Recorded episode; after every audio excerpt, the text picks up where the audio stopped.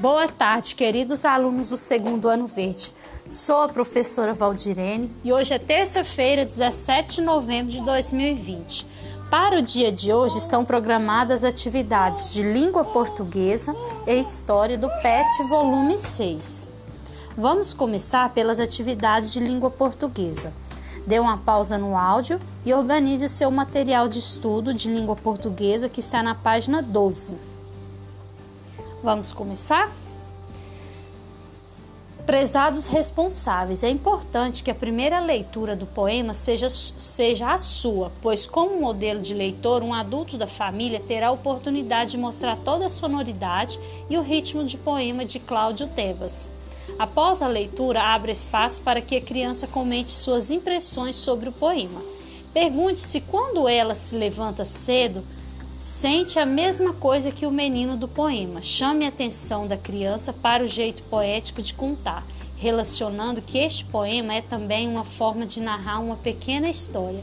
É só então propõe à criança que faça a leitura e realize atividade de acordo com as orientações. Querida criança, hoje vamos ver um jeito poético de contar, recontar e produzir história. Vamos ler o poema Sono Pesado, do autor Cláudio Tebas. Mas antes, pense nessas questões. Quando você se levanta cedo, quando, como se sente? Você já ouviu essa expressão, sono pesado? Sabe o que ela significa? Do que você acha que o poema vai tratar? Vamos estudar. Quer saber mais? A sonoridade é a obra-prima de um poema é a forma em versos e estrofes ajuda em, em sua memorização e atenção. Que tal você memorizar e recitar este poema? Destaca-se aqui algumas características do poema, principalmente as rimas e sonoridade e a disposição gráfica, espaço que o texto ocupa na página. Essas características são importantes para você aprender a estrutura do gênero textual poema. Dê uma pausa no áudio, você adulto, converse com a sua criança, que ela irá ler, fazer a leitura sobre um poema, de um texto do gênero textual poema. Certo? Explique.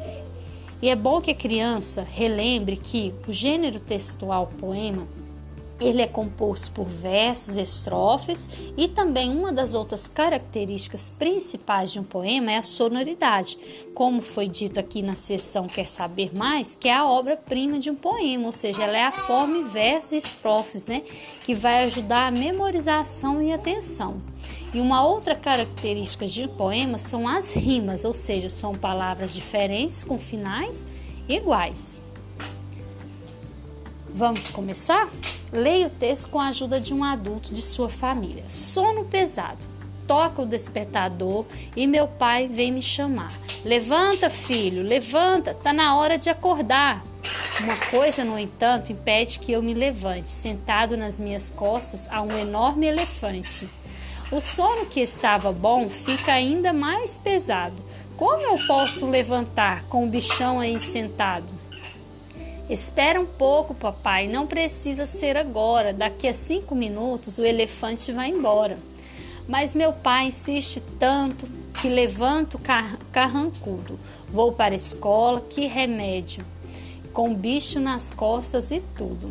Cláudio Tebas, amigo do, do peito. Ilustrações de Eva Funari, São Paulo, formato 2008, na página 6 e 7. Esse poema, crianças, vocês viram que ele está falando de o quê? De um de uma pessoa sonolenta, né? Que está com sono pesado. Será que você, criança, já passou por essa situação? Então, agora é sua vez de você fazer a sua leitura. Dê uma pausa no áudio e faça a leitura do seu, do, do seu poema.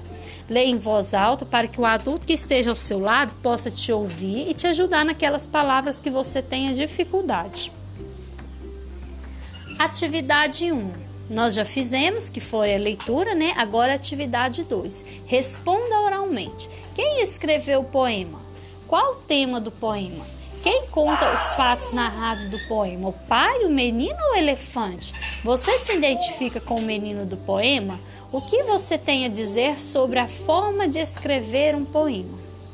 Crianças, é, vocês irão responder essas perguntas oral, ou seja, vocês vão só falar, não é necessidade de escrever, certo? Então, dê uma pausa no áudio e o adulto que está ao seu lado vai fazer a leitura de cada uma dessas perguntas para que você possa responder para esse adulto que está aí ao seu lado, certo?